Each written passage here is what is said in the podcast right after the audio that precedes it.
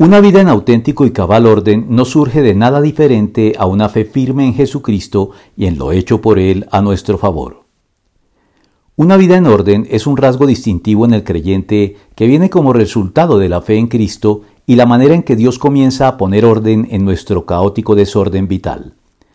Pero el orden propio de la fe se refiere más que a una vida con rutinas rígidamente establecidas o a una agenda que se cumple de manera rigurosa por más necesarias y provechosas que ambas puedan llegar a ser,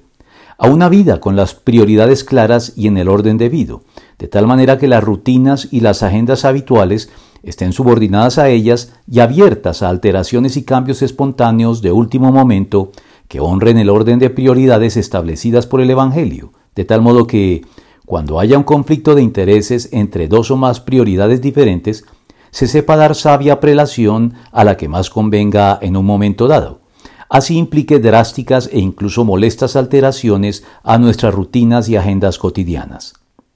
Es probable que esto fuera algo de lo que Bonhoeffer tenía en mente cuando dijo, debemos estar siempre dispuestos a aceptar que Dios venga a interrumpirnos.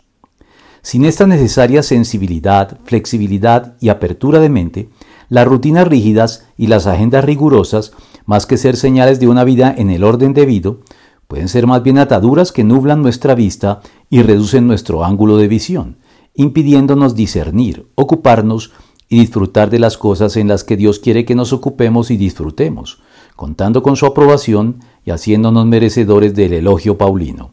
Me alegro al ver su buen orden y la firmeza de su fe en Cristo. Colosenses 2.5.